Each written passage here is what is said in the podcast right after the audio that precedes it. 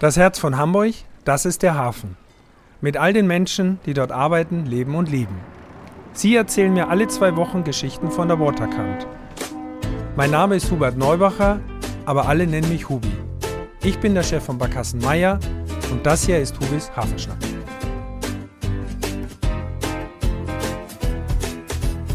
Moin liebe Hafenschnack-Freunde, hier ist euer Hubi und ich bin heute an einem ganz prominenten Ort und zwar in der Hauptzentrale von Hapag Lloyd am Ballindamm. Und mein heutiger Gesprächspartner ist Richard von Berlepsch.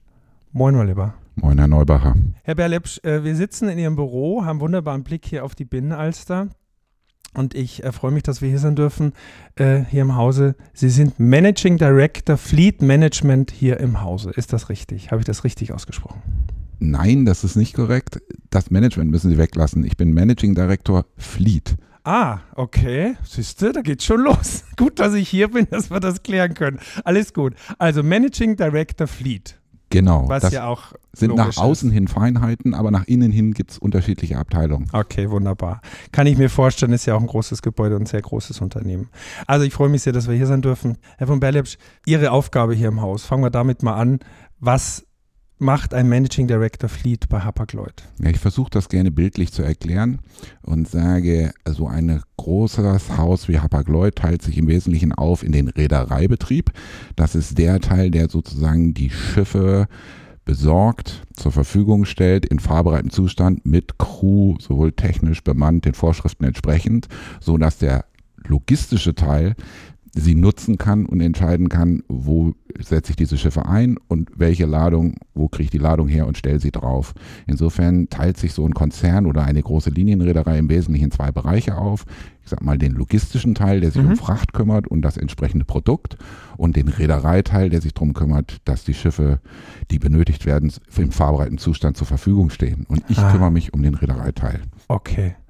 Also, dass die Flotte einsatzbereit ist, die ja nicht ganz klein ist. Wie groß ist die Flotte von Hapag-Lloyd? Also wir haben im Moment ungefähr 260 Schiffe, die für Hapag-Lloyd fahren.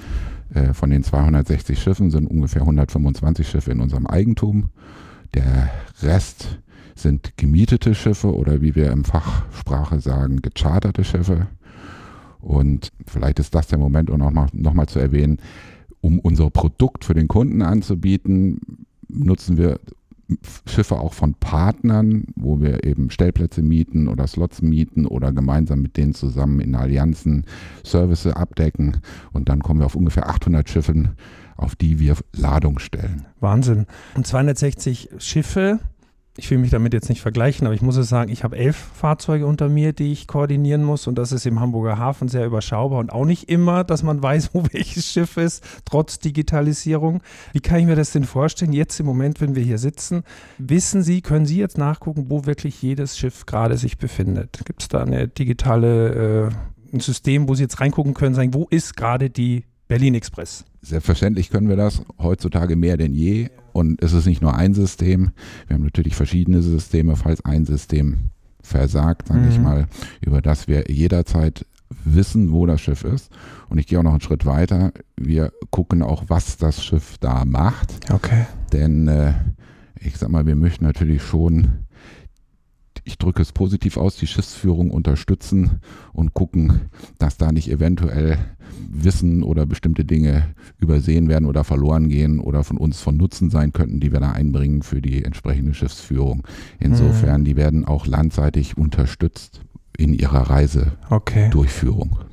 Und das heißt, Hapag-Lloyd ist dann auch in den verschiedenen Häfen vertreten, das heißt weltweit tätig, völlig klar. Wie viele Büros gibt es? Wie viele? Wir haben circa 400 Büros äh, Überall. auf dieser Welt. Mhm. Und äh, wahrscheinlich ist es einfacher aufzuzählen, wo wir kein Büro haben. ja. Aber ja. selbstverständlich, aber das gilt natürlich für jeden Schiffsbetreiber da draußen. Wenn Sie mit dem Schiff irgendwo in irgendeinen Hafen anlaufen, dann brauchen Sie landseitige Unterstützung. Ja. Das wird wahrgenommen durch Agenturen. Das können eigene sein oder auch eigene Büros sein. Das können aber auch, äh, ich sag mal, Gemietete sein, die sozusagen für uns als Dienstleister tätig werden. Mhm. Aber mhm. ein Schiff läuft niemals in den Hafen ein und da ist nichts. Das heißt, es ist auch immer vor Ort ganz wichtig, so stelle ich mir das jetzt vor, dass wirklich auch Personen aus dem eigenen Hause oder entsprechende äh, Partner dort sind, um das eigene Unternehmen natürlich weltweit zu koordinieren und dort zu betreuen. Ich kann mir vorstellen, so wie im Hamburger Hafen kennen die sich dich die Containerbetreiber genauso wie in anderen Häfen. Das heißt, ist der persönliche Kontakt vor Ort mit den Betreibern und mit den Hafenautoritäten mit das Wichtigste, damit das auch alles rund läuft? Muss ja immer jemand sein oder ist die, die Spitze von Hapag-Lloyd dann diejenigen, die überall unterwegs sind? Na, ich glaube, wir kommen wieder zum Eingang unseres mhm. Gespräches zurück. Man muss zwei Dinge teilen. Das eine ist Ladungsakquisition. Ja. Und wenn ich halt Ladung und mit meinem Kunden sprechen will, dann muss ich vor Ort vertreten sein und entsprechende Ansprechpartner äh, zur okay. Verfügung stellen. Das andere ist die reine Abwicklung des Schiffsverkehrs. Richtig. Das heißt, wenn ich mit meinem Schiff in irgendeinem Hafen einlaufe, dann muss ich bestimmte Formalitäten erledigen. Ich muss vielleicht bunkern, ich muss vielleicht Besatzungsmitglieder austauschen. Mhm. Äh, das geht runter bis zu den harmlosesten Dingen. Vielleicht muss auch einfach mal ein Paket an Bord geliefert werden werden mit irgendetwas, was wir dorthin geschickt haben. Und dafür muss es Menschen geben an Land, die das eben abwickeln, vorbereiten, damit das Schiff dort überhaupt einlaufen kann und auch Pakete und alles bekommen kann. Mhm. Und übergreifend für beides, was ich gerade gesagt habe, ist natürlich menschlicher Kontakt und, und, und auch, äh, ich sag mal, Beziehung oder Relationship, wie man in Neudeutsch sagt, zu äh, anderen Linien- und Schiffsbetreibern sicherlich immer hilfreich. Weil Sie auch erwähnt haben, dass äh, Containerreedereien auch natürlich kooperieren, auch wenn es nach außen manchmal anders aussieht, aber das ist im Kleinen wie im Großen, glaube ich. Es geht ja nicht, wenn man global tätig ist, nur al alleine zuständig zu sein. Ich muss das deshalb, also vielleicht verwirrt das auch ein bisschen, dass ich die beiden Linien, die Sie erwähnt haben, zusammenfüge, weil es natürlich für einen Außenstehenden schwer, schwer zu erklären ist, äh, dass das diese beiden Linien sind. Also seien Sie mir nicht böse, wenn ich das wiederholt vielleicht ein bisschen verwechsle. So. Zu Ihrer Person vielleicht nochmal zurück. Sie sind ja selber zur See gefahren. Können Sie mir ein bisschen Ihren Lebensweg erzählen, wie Sie hier in die Position gekommen sind und dass man ja doch vielleicht die eigene ja, Erfahrung mit einbringen kann, wenn man selber unterwegs war? Also, äh, um erstmal alle Klischees zu erfüllen, ich komme tatsächlich nicht von der Küste. Ja, ja. Was in der Schifffahrt offenbar relativ üblich ist, wenn man mhm. sich die Statistiken anguckt. Und wir suchen immer alle gerne nach Erklärungen und dann erzählen wir uns immer, die Leute, die an der Küste aufgewachsen sind, wissen wahrscheinlich, wie umständlich und schwierig das ist und deswegen möchten die nicht mehr ja, darin tätig mh, werden. Scherz. Ähm, Tatsache ist, äh, ja, ich habe mich äh, nach der Schule damals war es mein großer Traum, zur See zu fahren. Und insofern habe ich Nautik studiert und bin dann auf Schiffen gefahren, nicht nur bei Hapag-Lloyd. Mhm. Und dann war die Zeit damals, wo man Doppelpatente als die Zukunft sah. Und äh, ich habe mich dann entschieden, nochmal zurück zur Schule zu gehen und habe dann eine Ausbildung gemacht als Diplom-Ingenieur für Schiffsbetrieb. Mhm bin dann wieder eingestiegen danach und bin dann äh, als Leiter der Maschinenanlage gefahren, dann auch als Kapitän gefahren, weil ich ja beide vollen Ausbildungen und damit beide Patente hatte. Und wie ich dann immer im Scherz zu sagen pflege, ach, ein bisschen Bauaufsicht habe ich noch gemacht, Neubauten abgeholt mhm. in Korea damals. Und wie ich dann immer im Scherz zu sagen pflege, hatte ich genügend Schaden angerichtet, dass man mich besser ins Haupthaus zurückgeholt hat, wo ich besser beaufsichtigt werde.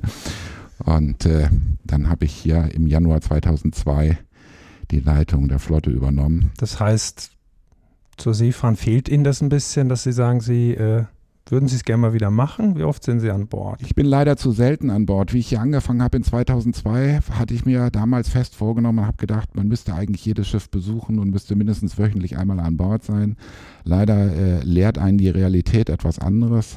Mhm. Äh, die Aufgaben werden auch nicht weniger und es ist eben nicht wie auf die Alster mal eben über die Straße gehen, rausfahren in den Hafen, braucht seine Zeit durch alle Security-Checks durch, bis man an Bord ist und wieder zurück. Da ist mindestens ein halber Tag weg und insofern sage ich mal vorsichtig, ich bin leider zu selten an Bord, ich wäre gern öfter an Bord. Mhm, okay. Jetzt ist ja in diesem Sommer eines der größten Schiffe getauft worden, was bei Hapag-Lloyd im Containerbereich unterwegs ist, die Berlin Express, die ich vorhin schon erwähnt habe. Wie sehen Sie den Unterschied, als Sie zur See gefahren als Kapitän? Es hat sich ja doch einiges verändert, auch die Größenordnung der Containerschiffe vor allem. Also die Berlin Express ist 400 Meter lang. Wie ist diese Entwicklung zu deuten und wie sehen Sie das? Wo ist die Grenze gesetzt? Das würde mich jetzt mal interessieren. Sind wir am Limit angekommen, was die Größen angeht? Das ist eine beliebte Frage und ja. Sie sind nicht der Erste, der die Frage stellt. Hätten Sie mich noch vor zehn Jahren gefragt, ja. hätte ich eine klare Meinung gehabt. Inzwischen bin auch ich klüger geworden. Ja. Und sage mal, ich bin ein sehr überzeugter Anhänger davon, dass Sie die Frage vielleicht anders stellen müssen. Mhm. Ich glaube inzwischen, alles, was menschlich machbar ist, wird auch irgendein Wahnsinniger auf dieser Welt machen. Insofern, wenn Sie die Frage stellen, wird jemals ein größeres Schiff gebaut oder wird jemals dieses oder jenes gemacht, dann muss man eigentlich sagen, ja. Wenn es irgendwie möglich ist, wird es irgendjemand geben, der es tut. Ja. Das ist aber nicht die Frage, die Sie stellen. Die Frage, die Sie fragen, ist, was wird sich durchsetzen? Und das hängt davon ab, was ist eigentlich sinnvoll und wirtschaftlich sinnvoll. Und äh, da glauben wir schon, dass wir heute mit den Größenordnungen so um 24.000, 25.000 TU und diesen Größen bei 400 genau. Meter im Moment zumindest an Größen gestoßen sind, die auch die Infrastruktur an Land gerade noch verkraften mhm. kann.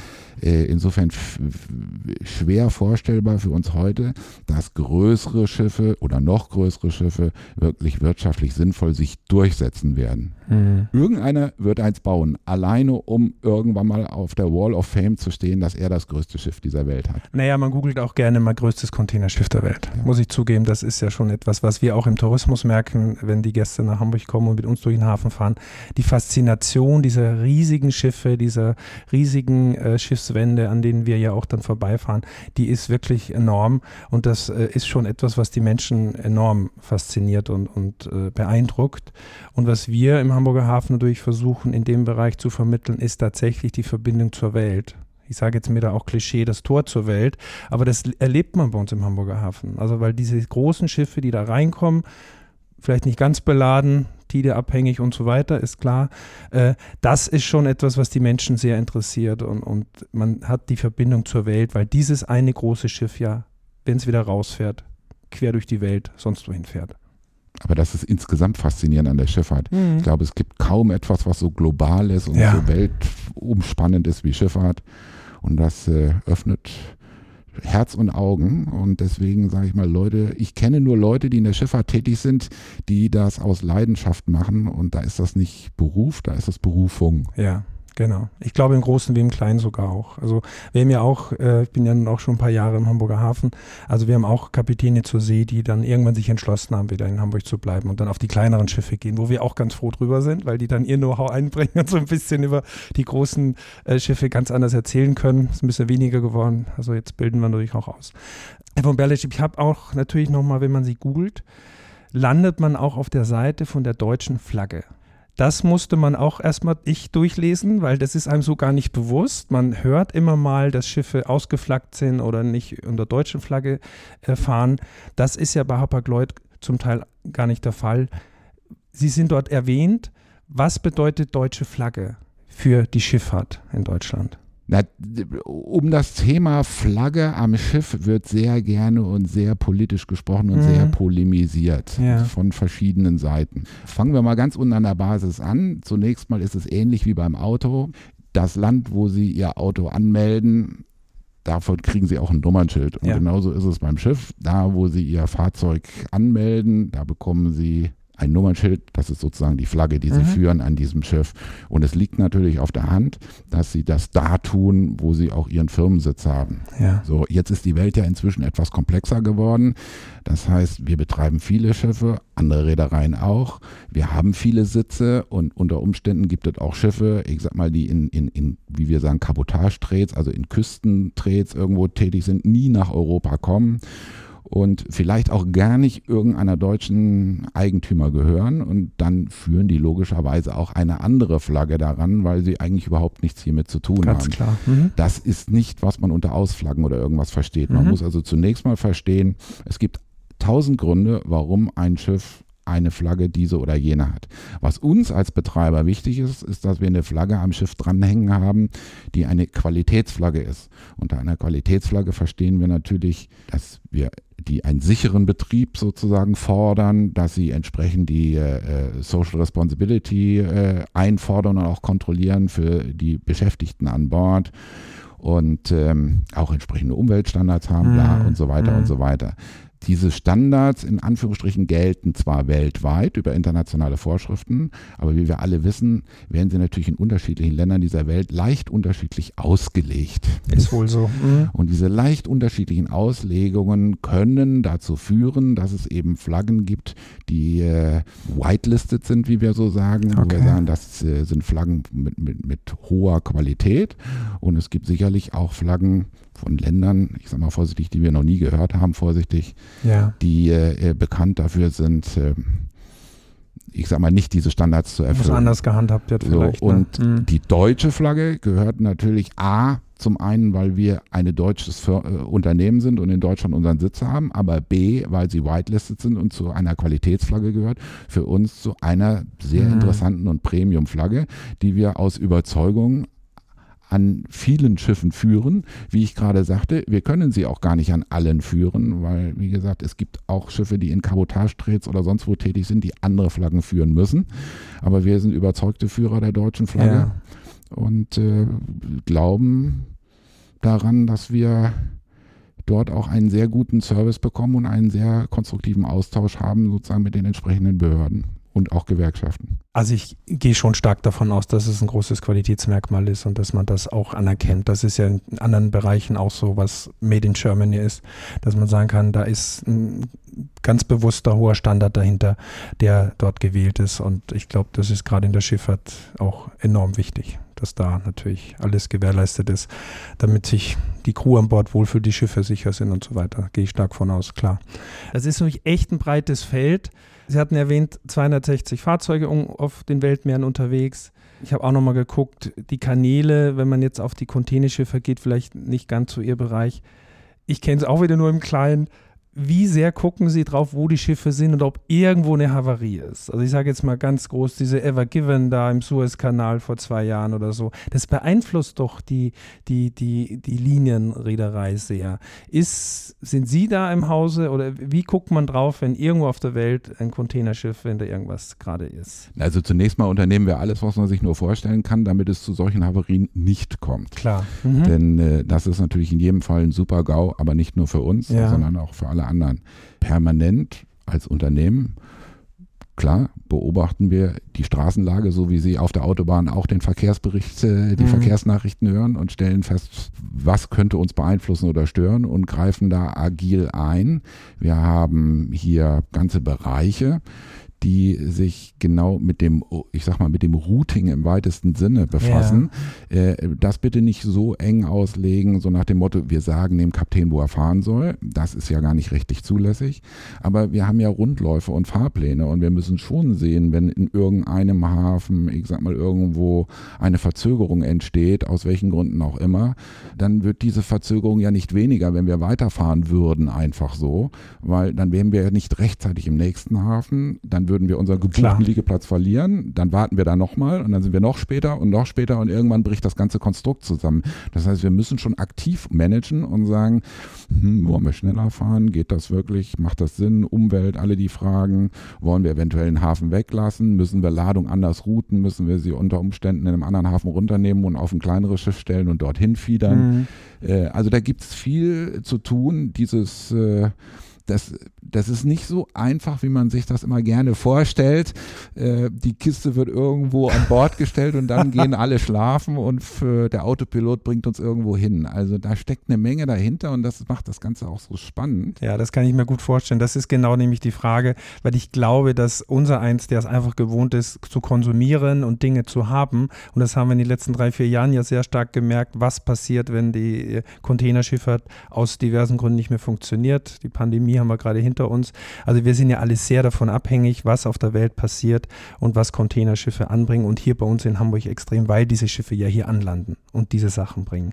Deshalb glaube ich, dass das kein einfacher Job ist, das zu koordinieren, ist, glaube ich, äh, sehr deutlich geworden und wollte ich deshalb auch nochmal erwähnt haben, weil ich glaube, das ist vielen einfach nicht bewusst. Wir leben hier in dieser Welt und alles ist da und keiner macht sich einen Kopf. Da bringen Sie mich zu meinem Lieblingsthema, da muss ich aufspringen Ja, drauf, bitte. weil ich einfach fassungslos bin, persönlich darüber, dass Transportwesen im Allgemeinen auf dieser Welt so dermaßen unterbewertet ist. Sie haben es gerade so schön gesagt, äh, in Corona ist es dann hoffentlich einigen Leuten mal kurz deutlich geworden. Ja. Ich glaube, die meisten haben es schon wieder vergessen, wie das war, wenn sie ihr Toilettenpapier im Supermarkt nicht mehr kaufen konnten. 90 Prozent der Waren erreichen die Länder über den Seeweg. Wenn diese 90 Prozent nicht mehr ankommen, ich glaube, das ist systemgefährdend. Ja, definitiv. Und äh, wenn man dann aber auf der anderen Seite sieht, dass eigentlich kaum einem bewusst ist, was Schifffahrt überhaupt ist, was die da eigentlich tun und wie man damit um, wie damit umgegangen wird, das fängt an bei der gesetzgebenden Legislative, die also manchmal Erstaunliches entscheidet, wo man sich fragt, sägt man sich den Ast ab, auf dem man sitzt, bis hin zu eben dem, dem, dem kleinen Mann und äh, was ich immer wieder gerne bringe, weil es mich so fassungslos gemacht hat, in den Corona-Zeiten bin ich jeden Tag immer zwischen Hamburg und Heimat hin und her gependelt.